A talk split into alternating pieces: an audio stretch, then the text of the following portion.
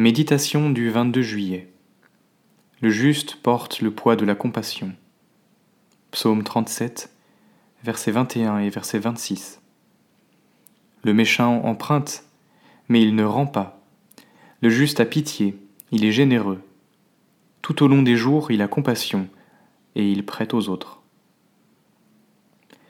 Ce psaume nous montre, entre autres, la constance du juste se manifeste à travers son attitude envers le pauvre.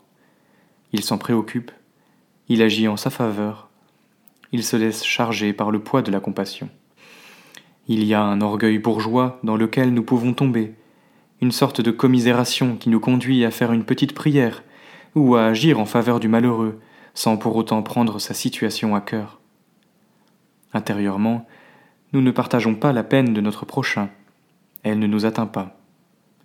C'est le douloureux constat que faisait Paul dans sa lettre aux Philippiens. J'espère dans le Seigneur Jésus vous envoyer bientôt Timothée, car je n'ai personne ici qui partage mes sentiments pour prendre à cœur votre situation. Philippiens 2, verset 20.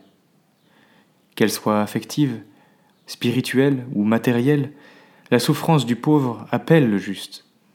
Il n'a pas forcément les moyens de répondre à tout, et il ne le doit pas toujours, car il y a des abus, mais il ne reste pas indifférent. Aujourd'hui, nos désirs ne se portent plus forcément vers un gros héritage ou des biens matériels, mais plutôt vers une vie facile. Nous aspirons à pouvoir voyager, à avoir de nombreux loisirs et des bons moments de convivialité autour de repas plus ou moins arrosés.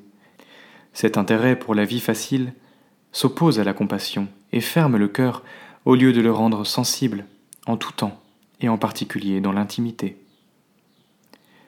Craignons donc les postures, la tentation de paraître gentil alors que nous ne le sommes pas vraiment, celle d'utiliser de beaux mots sans qu'ils expriment ce que nous avons au fond du cœur. Je déchirerai l'enveloppe de leur cœur. Osée chapitre 13 verset 8. Nous avons besoin que Dieu opère cette œuvre en nous. Rappelons-nous que servir le Seigneur peut parfois signifier compromettre notre avenir et encombrer notre vie de nombreux problèmes, car nous aurons plus de soucis que les autres. Nous sommes soulagés d'avoir reçu la vie éternelle, et cela devrait nous pousser à donner notre vie en retour.